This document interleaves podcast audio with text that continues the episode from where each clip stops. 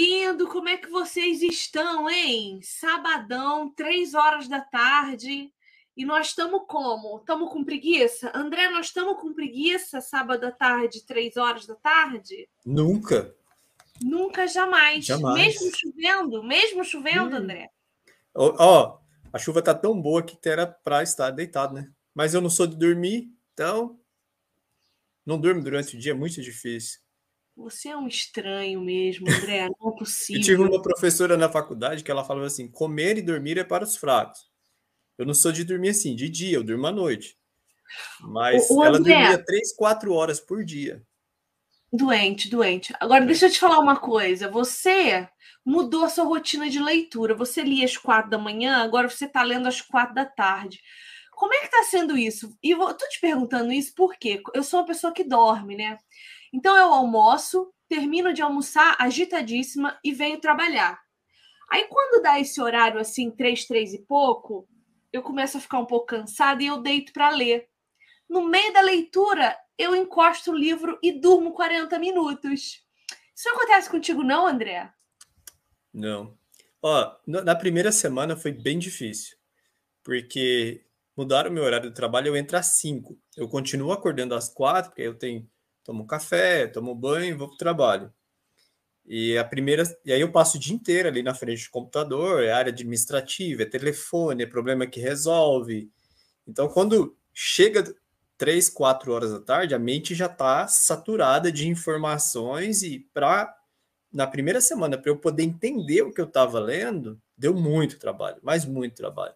Da segunda em diante, já tá- começou a melhorar. Eu já devo estar na terceira, que diz que depois de 21 dias o hábito se, se arraiga, né? Então tá mais tranquilo. Mas a primeira semana eu sofri, viu? Agora tá Nossa, mais, mais light.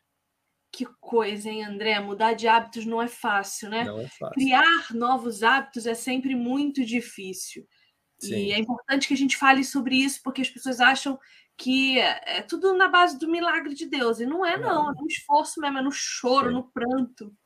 E ainda tem dias que a Agnes está em casa, eh, a mãe dela está de férias agora, e aí ela quer brincar, e eu tô com. Outro dia, a, a minha esposa estava trabalhando, e eu peguei a Agnes mais cedo na casa da avó, porque ela estava gripada, aquela semana não pôde ir para a escola.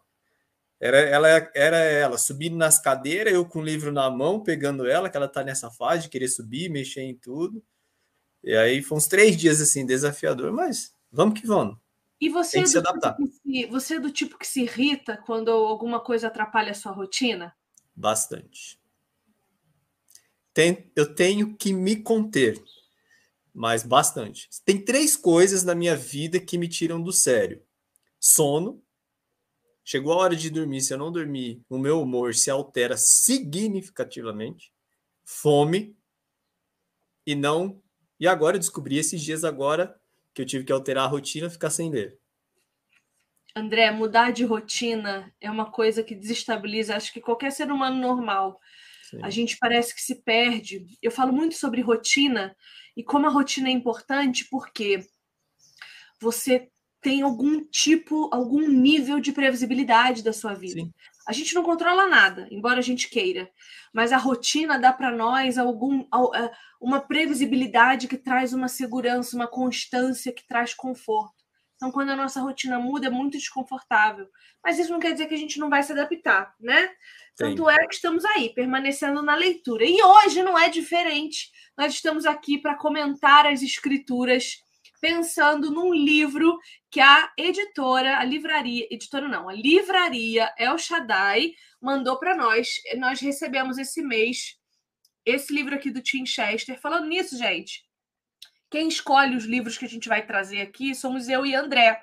Então, sugiram nos comentários desse vídeo, por favor, que livros, que comentários bíblicos vocês gostariam que nós trouxéssemos aqui para tirar um trecho, tá? Então, esse mês, eu que escolhi esse, esse mês, Apocalipse para você, do Tim Chester, da editora Vida Nova, que nós somos apaixonados aqui nesse canal. É um livro bem pequenininho, dá para ler rápido, principalmente porque a leitura é fluida. Deixa eu mostrar por dentro. A- Bem a- didático, né? Hã? ele é bem didático, não tem. Muito didático, uma linguagem fácil, gostosa. Olha aqui, olha aqui como é que eu faço quando eu gosto de um trecho. eu desenho coraçõezinhos quando eu gosto de um trecho. Ó, no não final. Nessa vibe ainda. Não chegou nessa vibe, André? Ainda você não. precisa melhorar, Eu sou da vibe de grifar também, igual você faz aí, agora fazer corações. E quando eu gosto bastante, eu geralmente eu grifo. Não sei se vai ver Duas que a minha vezes. câmera minha câmera não é tão legal. Eu grifo de azul e de vermelho por baixo ou preto, para destacar bem que aquela frase ali eu. Eu aprendi com você a destacar assim duas vezes, ó. Não sei se vai dar, não sei se vai estar focando. Deu, agora veio. Tá? Agora deu. Eu aprendi com você isso aí, grifar duas vezes quando é muito importante. E eu ainda ponho pontos de, de exclamação em, em trechos que eu preciso comentar, falar, pensar. Enfim. Bom, no fim de cada capítulo, ele traz perguntas para reflexão, três perguntinhas para a gente poder refletir sobre aquilo que leu. Ah, ele traz muitos, muitos é, desenhos, muitas ilustrações desse tipo que nos ajudam a compreender o texto. É- Esse é um livro é, Hum. é um livro que dá para ser usado na EBD, É verdade. para aquelas igrejas que praticam os pequenos grupos, talvez até num discipulado, que ele é muito bom. É um capítulo curto, você estuda e aí tem as perguntas para responder. Pra, é, é um livro para ser estudado entre pessoas, embora você estude ele individualmente, mas é para ser estudado entre pessoas. Dessa linha aqui, eu tenho acho que uns três ou quatro do Tim Keller, que é muito bom também. Muito bom. Olha aqui esse na- lá na, na página 138 tem um quadro em que ele faz um paralelo do capítulo 6 com o capítulo 16.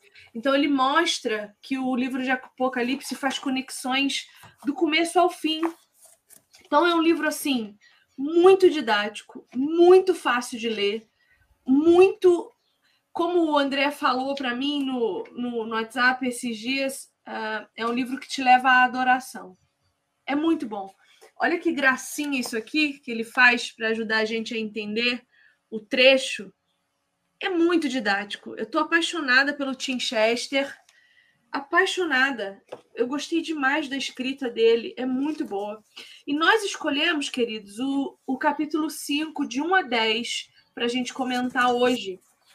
Deixa eu falar com minhas meninas aqui, André, só um minutinho, tá? Não, tranquilo. Camila Trevisan, muito boa tarde, meu bem.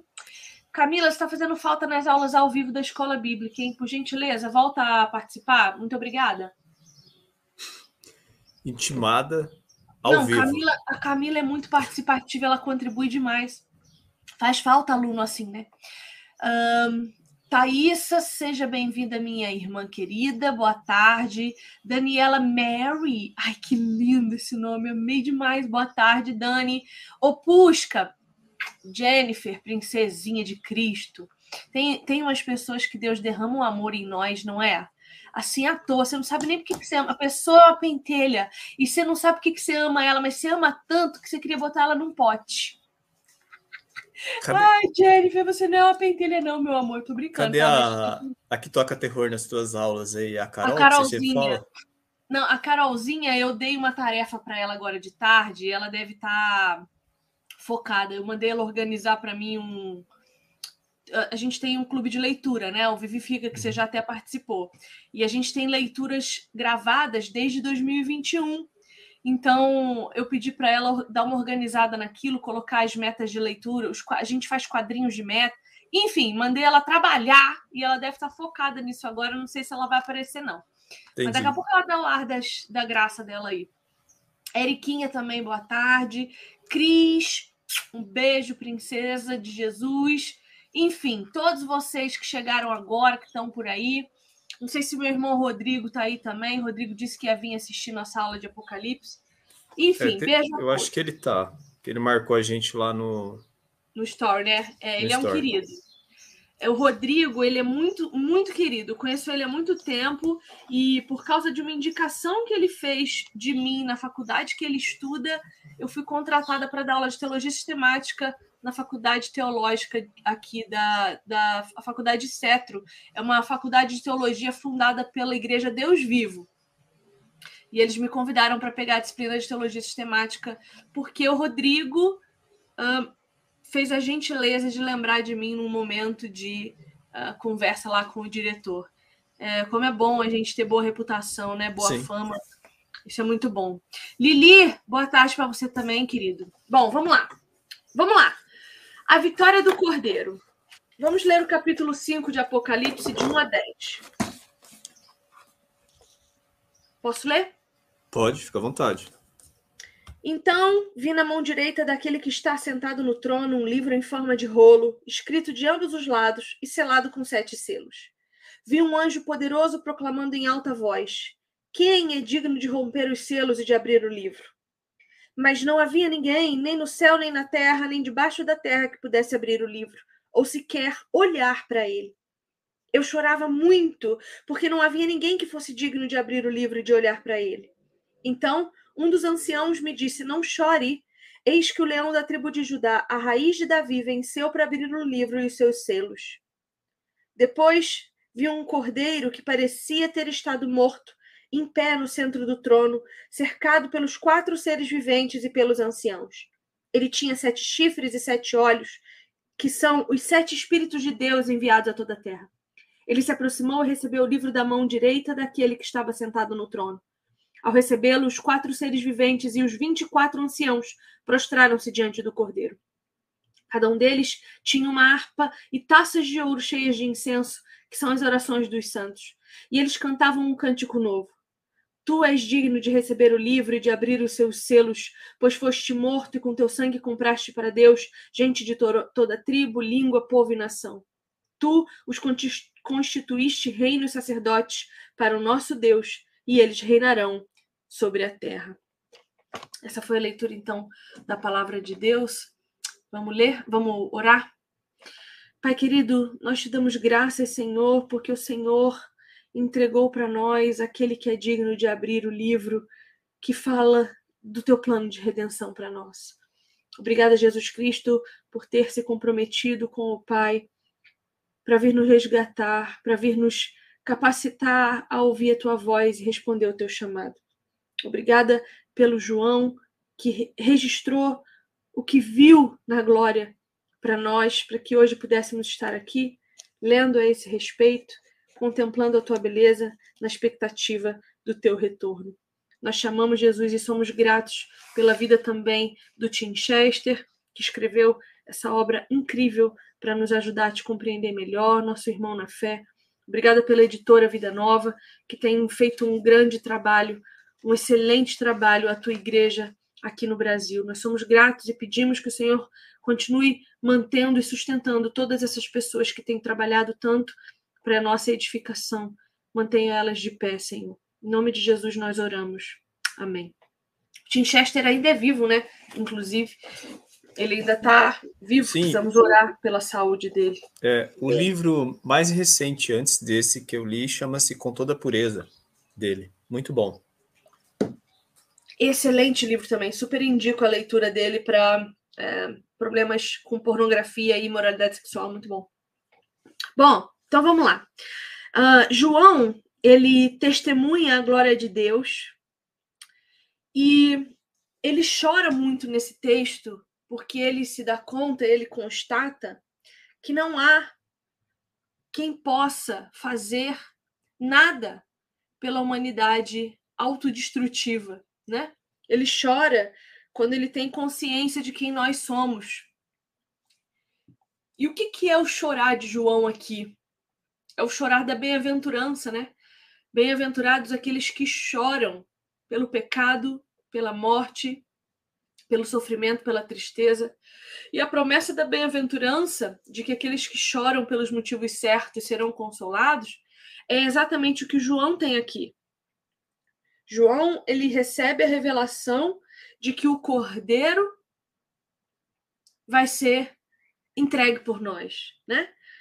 Surge um rei, o rei leão. E aí aqui, irmão André, eu pensei muito em ti, né? porque o Rei Leão ele é personagem principal de praticamente todas as histórias clássicas de ficção cristã, né? Inclusive Princip... sua favorita. Principalmente Nárnia. Exatamente.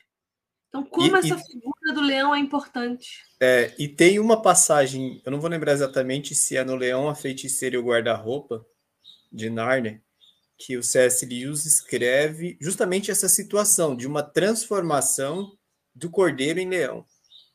Eu não lembro exatamente se é na, na é, nesse ou é no Peregrino da Alvorada, se eu não me engano, que as crianças veem um cordeiro é, é, e aquele cordeiro, quando eles se aproximam, ele se transforma num grande leão. Muito parecido, ele usa né, como referência exatamente esse texto aqui de, de Apocalipse para inserir dentro da história.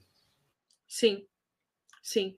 Uh, o, o Tim Chester ele vai nos lembrar que esse leão da, da tribo de Judá, essa raiz de Davi, são alusões que o texto de Apocalipse faz a Gênesis 49, 9 e 10 e a Isaías 11, de 1 a 10. E essas referências que o Chester traz para nós aqui são importantes, por quê? Porque a gente não pode ler o, o livro de Apocalipse sozinho. A gente tem que ler o livro de Apocalipse à luz dos profetas do Antigo Testamento sempre. Porque senão a gente vai fazer inferências equivocadas, como muitas que a gente vê por aí, né? Mas é muito interessante a gente pensar como tantas e tantas e tantas histórias são baseadas nessa referência a Jesus como o leão, né, o grande rei aí de todas as coisas.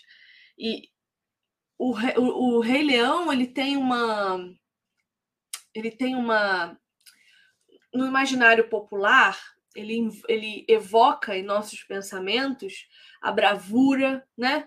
a coragem, a majestade, a imponência, não é? E quando a gente olha para Cristo, a gente vê justamente é, esse rei leão conquistador se entregando em silêncio, se portando como um cordeiro. Né? Porque Jesus, quando ele, quando ele é cordeiro, ele não deixou de ser leão. Ele é um leão se comportando como um cordeiro. Essa é a imagem mais impactante, eu acredito que, que fica aqui. O que você acha, André? Eu ia falar justamente isso, que dessa questão de, de Cristo, né? Por mais que ele seja retratado como um leão, mas o comportamento dele, a entrega sacrificial, como o cordeiro mudo foi levado ao matadouro, né? Isaías vai dizer, para que nós pudéssemos ser resgatados da morte do pecado. E tem até uma canção que diz que morreu como cordeiro, ressuscitou como leão. Então, assim, é, é uma verdade que, que traz para nós, quando nós lemos Apocalipse pela lente correta, uma mensagem de esperança. Porque, particularmente, vou dar um, entre aspas, testemunho, eu sempre tive muito receio de ler o Apocalipse. A minha leitura de Apocalipse é recente, assim, de uns 8, 10 anos para cá, eu sempre pulava, falava, não, não vou ler Apocalipse porque é destruição, é, é, enfim, é guerra tal. Aí um dia eu falei, não, é claro que não foi uma decisão minha, né? Mas o Espírito falou, não, você precisa ler. E aí eu comecei a ler, eu falei, uau, o que, que é isso aqui? E assim, é claro que o livro inteiro é, excelente, mas eu sou apaixonado pelo capítulo 4 e o capítulo 5 de Apocalipse. Eu acho que a gente sempre tem um, um que a gente gosta mais, né? É, Para mim, é, eu sempre amei esse texto, que é quando a gente vê a adoração acontecendo nos céus, as multidões adorando, os 24 anciãos que lançam as coroas, que se prostram. Nossa, aquilo é arrebatador. E aí, quando você lê, começa a ler bastante histórias de. e que eu faço uma ponte que contribui para a nossa interpretação bíblica, a gente livros de ficção, Aí você consegue ter uma mente mais aberta e você começa a ler a Bíblia, claro, como um livro é, inspirado por Deus que nos traz conhecimento, que nos traz entendimento de adoração, mas esse tipo de leitura extra-bíblica, de ficção, te permite viajar nas imagens que contém dentro da Bíblia e você e nós, com a nossa mente limitada, começarmos a imaginar o que é aquilo que João viu. É tanto que quando ele, ele começa a ter a visão, ele cai como morto. Né? Capítulo 1, ele vai dizer que ele caiu como morto. Até que um anjo vem, toca, ele se prostra, o anjo fala: opa, não, Eu sou um servo também. Eu estou aqui para te mostrar outras coisas. Você vai ser levado. E os capítulos 4 e 5 são de adoração. É tanto que foram escritas canções, né? Tem uma canção. Não, fica aqui a polêmica. Eu não gosto muito das músicas deles, que é o Diante do Trono, mas a canção do Apocalipse. Eu não sei se você já ouviu. Ela é maravilhosa. É uma das minhas favoritas, assim, que é exatamente citação bíblica do começo ao fim, é o texto de Apocalipse, sendo é como se fosse uma canção que nós estivéssemos cantando diante do, do trono, né? O nome da, da banda Diante do Trono. Mas a canção do Apocalipse é uma excelente canção baseada nesses dois capítulos aqui. E é interessante a gente pensar que quando Paulo é levado ao terceiro céu, a visão que ele tem é essa visão é também a visão que João teve de olhar o trono e ver os anciãos, né? Então, quando a gente se perguntar assim, ah, o que, que será que Paulo viu? Lê Apocalipse. E aí você vai ver o que Paulo viu.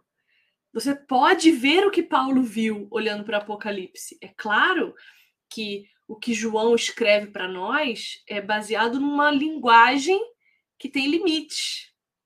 Então, tudo ele vai dizer é como se, era como se, né? Ele vai tentar trazer para a nossa linguagem, uma linguagem compreensível, cognoscível para nós, aquilo que ele viu. E ele não vai conseguir. Mas o deslumbre que a gente tem do que Paulo viu está registrado em Apocalipse. É, tem uma, tem uma música do, do Dunamis que fala o que é que os anjos veem que os fazem se prostrar é uma pergunta dentro da música, né? Que é, deve ser algo que é, a gente fica sem palavras, né? Isaías teve uma no capítulo 6, né?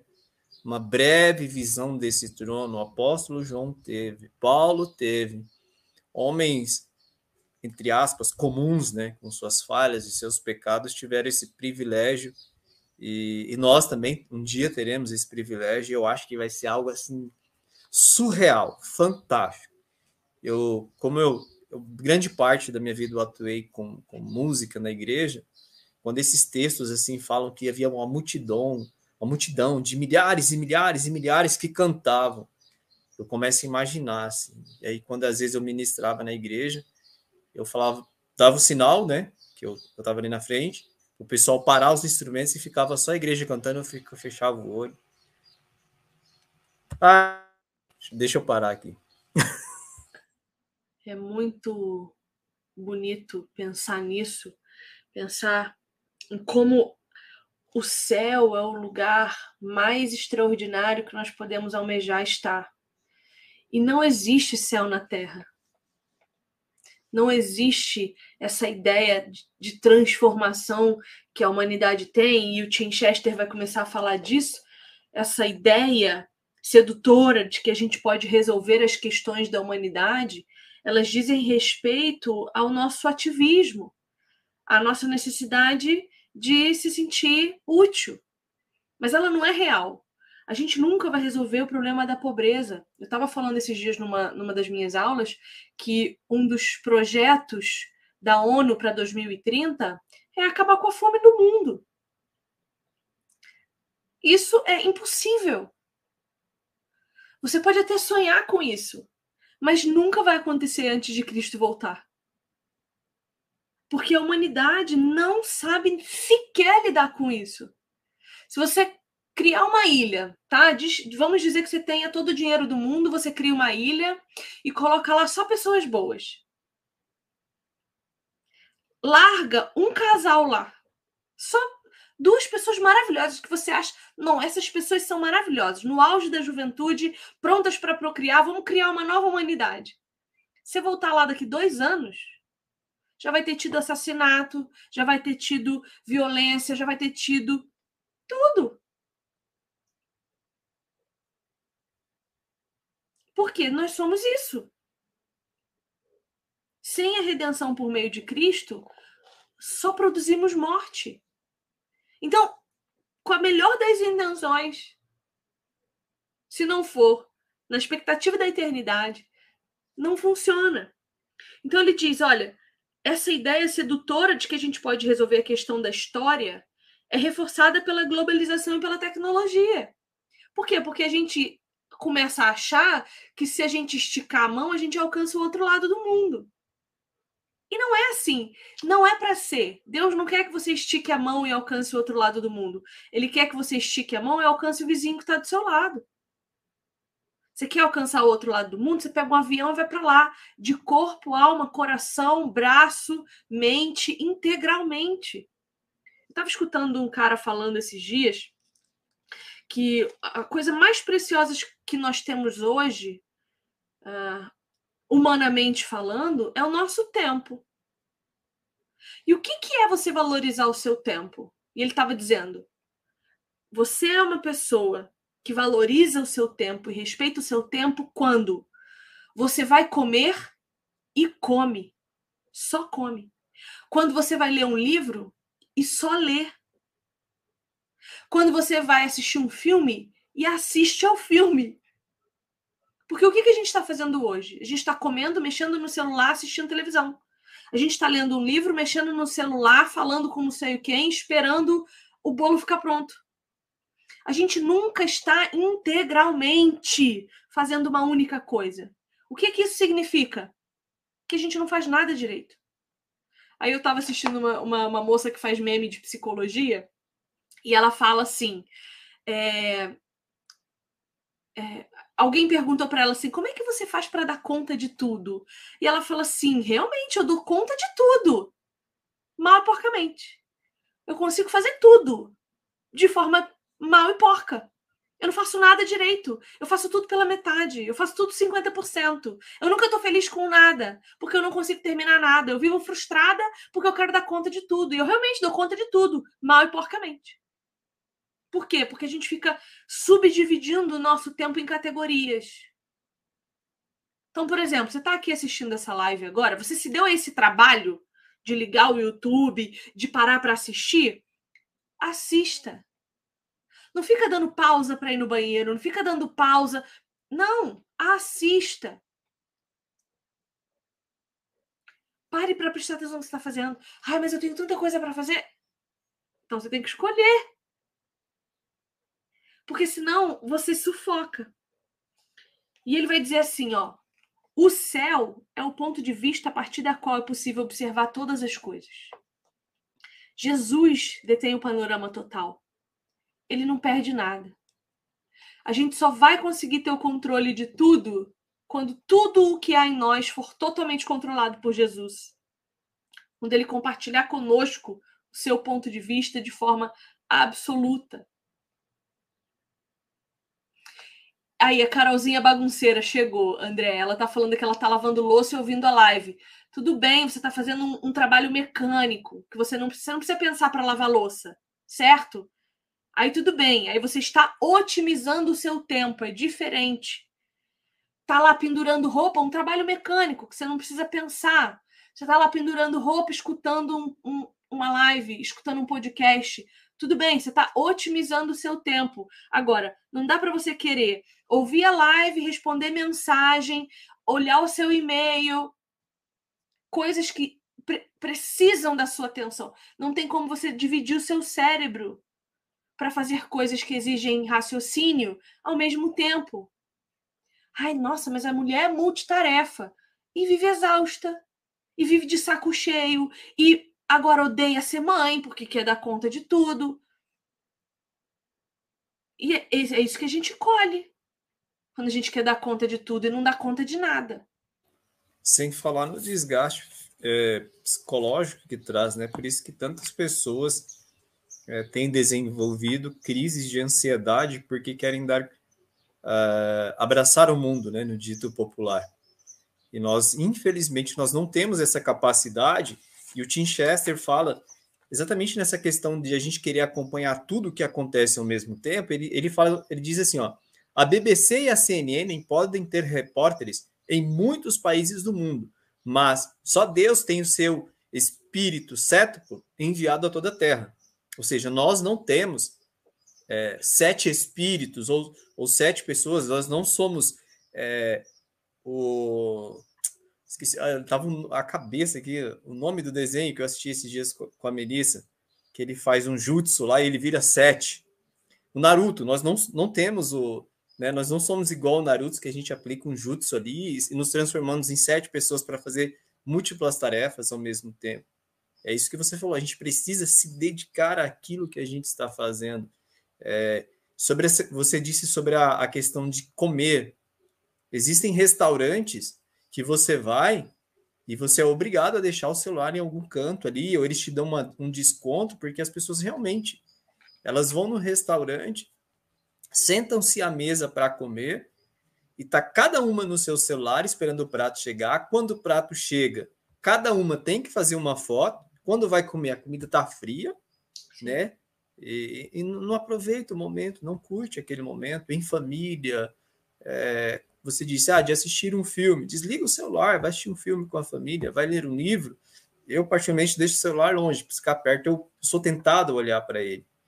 Então, a gente precisa realmente entender que nós, humanos, somos limitados, nós não somos é, Deus, embora tenhamos sido criados à imagem e semelhança, mas não, não temos este espírito cético que é capaz de dar conta de todas as coisas na Terra ao mesmo tempo e a gente tem que tomar decisões. Por exemplo, aqui em casa, a gente tem algumas regras.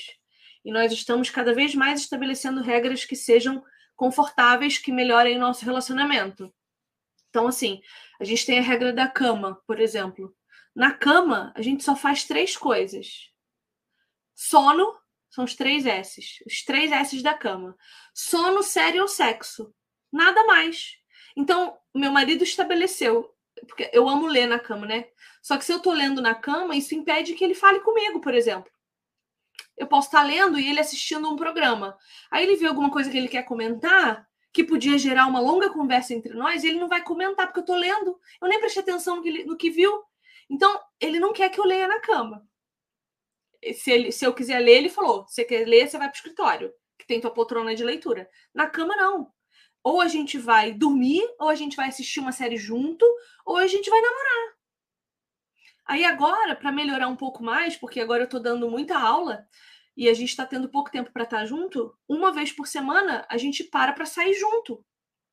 Se tivesse filhos, a gente ia dar um jeito de deixar o filho com vó, com, com alguém, ou a gente ia num restaurante que tenha espaço kids para as nossas crianças poderem se distrair, a gente ter algum tempo de intimidade porque é importante que eu pare. Ontem a gente saiu, não levei, nem levei o celular.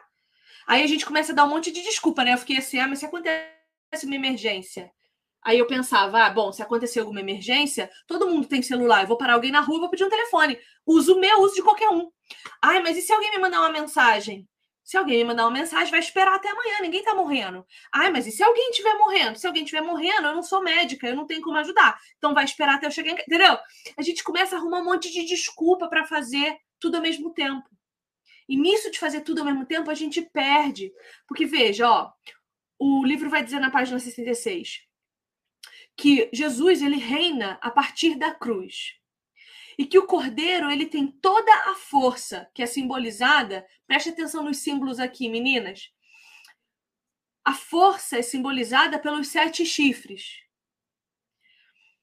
O, o, todo o conhecimento é simbolizado pelos sete olhos.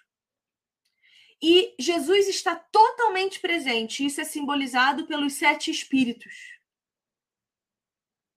Então veja, só Jesus é todo força, todo conhecimento e todo presença. Porque ele é o único que foi para a cruz.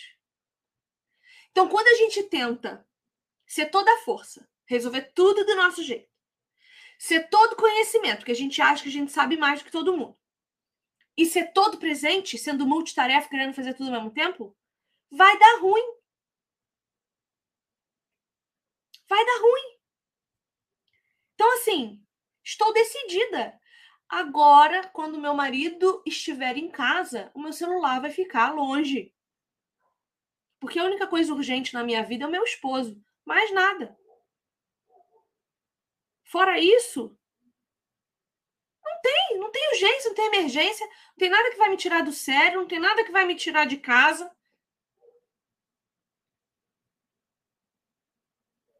Então, a gente precisa estar inteiro quando a gente estiver em algum lugar com alguém. Nossa, meu, como é chato quando você vai visitar alguém e a pessoa fica olhando o celular. Parece que ela quer que você vá embora. E às vezes você é essa pessoa que está fazendo o outro ser malquisto porque você não dá a ele a devida importância e fica mexendo no celular, dando mais valor a quem está do outro lado da tela do que quem está na tua frente. Isso é muito sério. É, eu, eu, particularmente eu dou muita importância quando eu estou conversando pessoalmente de olhar no olho da pessoa é, e ter de volta o olhar da pessoa. E o celular tem tirado muito isso. Às vezes a gente, vou falar do ambiente de trabalho, a gente vai fazer entrevista e a pessoa é, já é reprovada nisso. Se ela está com o celular na mão, conversando com a gente dentro de uma sala, porque fazemos a entrevista, meu supervisor e eu juntos, e ela olha para o celular enquanto está conversando com a gente, já é descartada entre aspas, assim, já, já foi reprovada ali porque ela não conseguiu ter um foco na conversa, de trazer a segurança de que precisa olhar no olho da pessoa, conversar, interagir. É, é horrível você conversar com alguém e a pessoa está olhando para outro lado, parece que não tá te, você não está nem ali, você está falando sozinho, entendeu? E eu preciso me policiar quanto a isso também. Porque às vezes eu estou dentro de casa e a minha esposa vem falar comigo, eu estou no celular, ela falando e eu estou olhando ali. Ela fala, presta atenção aqui. Aí você fala, é. não, mas eu tô te ouvindo. É. Ela não quer ser então. só ouvida, ela quer tua Sim. atenção. Exatamente. E a gente precisa se policiar quanto a isso. Demais. Outra coisa que ele vai explicar para nós, ó, ele vai dizer assim, a página 67. A visão de João do Cordeiro com sete olhos em Apocalipse 5 estabelece o cenário para a abertura dos sete selos, no capítulo 6 e 7. Só o Cordeiro é digno de abrir os selos e libertar, liberar os propósitos de Deus para a história. Então, os sete olhos de Jesus Cristo, que significa todo o conhecimento, mostra que só Jesus detém autoridade para abrir os selos e revelar o plano uh, de redenção de Deus para nós. E aí ele começa a falar sobre o não chores mais. Porque quando João chora muito, né? Ele começa a chorar muito e, e o texto no original diz dá para nós o entendimento de que esse chorar muito era compulsivamente ele chorava de se tremer inteiro chorando. O texto no original dá essa sensação para nós de que era um choro desesperador. E aí, um dos anciãos fala para ele: não chore. E ele vai dizer o seguinte: ó, ah, nós também somos convidados a compartilhar a dor vivida por João em um mundo desorientado e sofrido, sem ninguém para tomar o controle ou transformar o caos. Então, quando a gente é convidado a compartilhar dessa dor, e a gente entra nessa dor porque entende a realidade da humanidade caída, nos é apresentado o Messias sofredor, que é a bem-aventurança. Bem-aventurados os que choram, porque serão consolados. Né? Enquanto a gente reflete sobre o nosso mundo e depois volta a conjecturar sobre ele a luz da cruz, nós sofremos e somos consolados. Então, ele vai dizer: a gente tem razão em chorar quando a gente vê a ruptura do mundo nas notícias da televisão, na vida dos nossos amigos. Mas a gente também tem razão em cantar quando, pela fé, a gente vê o triunfo do Cordeiro crucificado. Isso é extraordinário.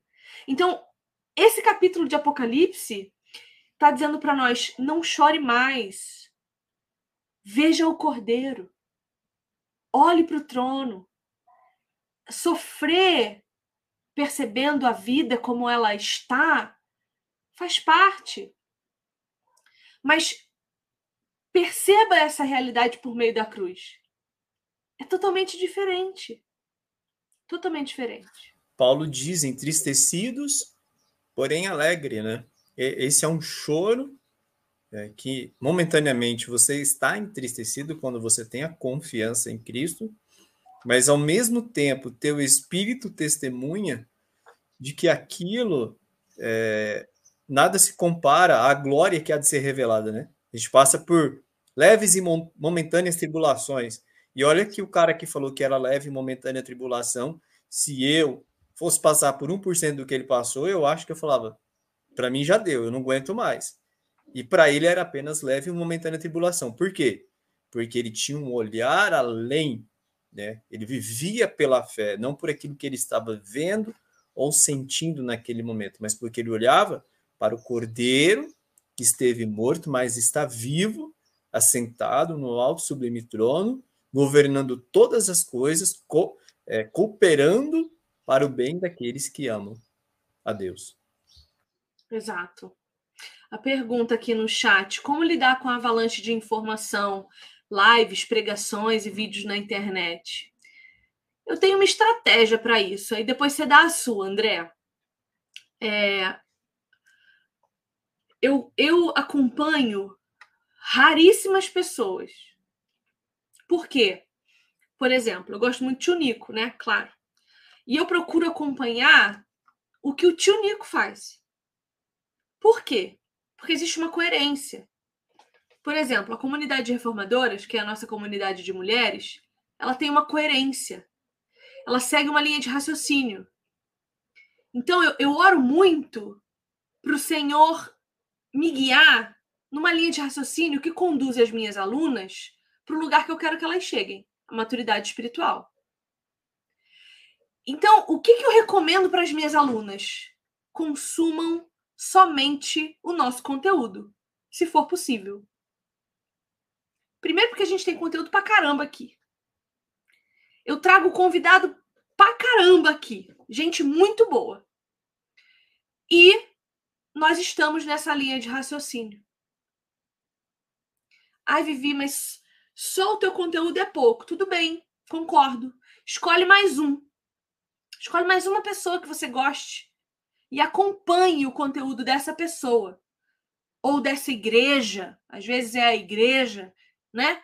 Acompanhe aquele conteúdo daquela pessoa específica. Pra, por quê? Porque o Espírito Santo está fazendo alguma coisa por meio daquela pessoa.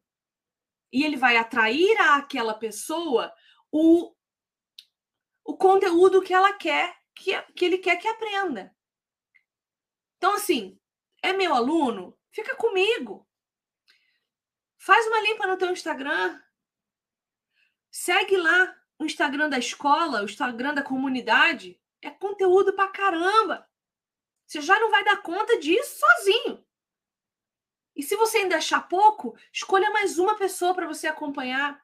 Digo assim, assistir aula, ler indicação de leitura. Não é igual, né? O perfil do André é maravilhoso. É, é deleite. É deleite. Então siga o André. Não é isso que eu estou falando. Mas para você estudar mesmo, sistematicamente, ouvir pregação, ouvir live, escolha duas pessoas no máximo. Para você conseguir acompanhar tudo o que essa pessoa está trabalhando, tudo o que ela está fazendo, para que haja uma linha de raciocínio. O que, que você acha, André? Eu sou da mesma linha. E, e, falando um pouco, só pegando o gancho dessa questão de muita informação na, da era da internet, principalmente quem frequenta é, igreja física, assim, a gente precisa tomar muito cuidado para a gente não é, ficar admirando em demasia diversos pastores que a gente só vê via YouTube, que são pastores itinerantes, bons pastores, e aí chega no domingo, a gente vai assistir a mensagem do nosso pastor e a gente começar que é uma mensagem fraca, que ah, se, ah, eu queria ser nossa, se eu fosse membro da igreja do, do Nicodemos ou do Hernandes Dias Lopes, seria outra coisa. Se eu fosse da igreja do fulano, seria outra coisa. O meu pastor é muito limitado. Então, a gente precisa aprender a honrar, primeiramente, aqueles que são os nossos guias espirituais no dia a dia, que conhecem a gente, que podem vir na nossa casa tomar um café. Né? O Nicodemos, o o Hernandes Dias Lopes, ou seja, quem for, ele nem te conhece, nem sabe quem você é, desculpe a, a sinceridade. E quando você precisar de algum aconselhamento, de alguma ajuda, não é ele que você vai recorrer, mas é o teu pastor que está do teu lado e muitas vezes você não, não valoriza né, o esforço que ele tem tido em se preparar para levar uma mensagem, seja num culto de, de estudo ou, num domingo à noite. Então, eu acho que a gente tem que fazer essa filtragem, é muito importante, mas também entender que o nosso guia espiritual tem que ser alguém ali do, da, da nossa igreja, do nosso convívio, porque senão a gente se ilude muito fácil. Exatamente. A prioridade é o nosso pastor local, sempre. Sempre, sempre, sempre, sempre, sempre. Por exemplo, o meu pastor local, ele quase não aparece na internet. Ele é o cara de sentar à mesa. Então, quando eu vou estudar, eu recorro à internet, né? Recorro a outros professores. Mas todos os postinhos do meu pastor lá que ele faz, ele está fazendo a leitura da Bíblia com a igreja, ele posta lá o versículo todo dia, ele posta é, textinho devocional, eu procuro acompanhar, porque ele é minha primeira referência. Como você disse, Nicodemos não faz a menor ideia de quem eu sou, ele não faz a menor ideia de quem é 99% de todo mundo que segue ele na internet. Ele não é meu pastor. Ele não é meu amigo. Ele não é meu líder. Ele é só um irmão na fé, com conhecimento extremamente apurado, que me auxilia na minha dificuldade acadêmica. Mas na minha vida, tio Nico não representa nada além de um irmão na fé o meu pastor é quem vai chorar comigo. Então, muito bem pontuado, André. Muito bem pontuado. Então, a primeira coisa que você faz é seguir o canal da sua igreja na internet. Mas é porque a, a, a realidade é que a maioria das igrejas tem tanta coisa para fazer que não tem tempo de ficar na internet gerando conteúdo, né? Pastor que é pastor não tem tempo de ficar produzindo tanto conteúdo para rede social, porque tem mais o que fazer cuidando da vida das pessoas, né? Ele tem legalidade para cuidar da vida dos outros. E ele, ele precisa fazer isso, né? Senão ele não faz o que ele foi chamado a fazer. Enfim, André, muito bom. Vamos encerrar o nosso o nosso tempo dizendo o seguinte: bom, o link para sortear esse livro já está na descrição aqui do vídeo, tá? Então, corre, clicar no link da descrição do vídeo, se inscreve. É, nome completo, arroba do Instagram e e-mail. Só isso que o, que o, que o link vai te pedir, tá? E aí El Shaddai vai mandar o livro para você. O sorteio sai terça-feira. Então, você tem até lá para se inscrever uh, e, e participar. Tá? André, vou encerrar o nosso tempo lendo, lendo uma parte que está lá na página 69, que diz assim: não se trata. O, o, o não. Ó, vou, vou ler o, o, parágrafo, tá? Uh, talvez você esteja chorando. O seu coração pode estar partido. A pressão ou a perda é avassaladora temos de ler a frase Não chore mais, junto com Veja o Cordeiro. Não se trata de um chamado para se controlar e se recompor. João não vai repreender você se você chorar no seu travesseiro hoje à noite. Ele está querendo convidar você para ver, para ver o Cordeiro no trono. Ele está convidando você a olhar para o grande poder no universo, aquele que reina sobre a história, e a ver aquele que o amou e se entregou por você e ele o convida a ver na entronização do cordeiro que sua história ainda não acabou. Há outro capítulo e esse capítulo é a glória. Chorei horrores lendo isso aqui, fiquei mal, fiquei mal. E o livro inteiro é nessa linguagem, gente. O livro inteiro. Se você eventualmente não ganhar o sorteio, compre. Porque é um livro assim para você ler todo ano. Vai ler Apocalipse? Lê junto. Extraordinário. Uma linguagem assim surpreendente. Eu gostei muito. Muito mesmo. André, palavras finais?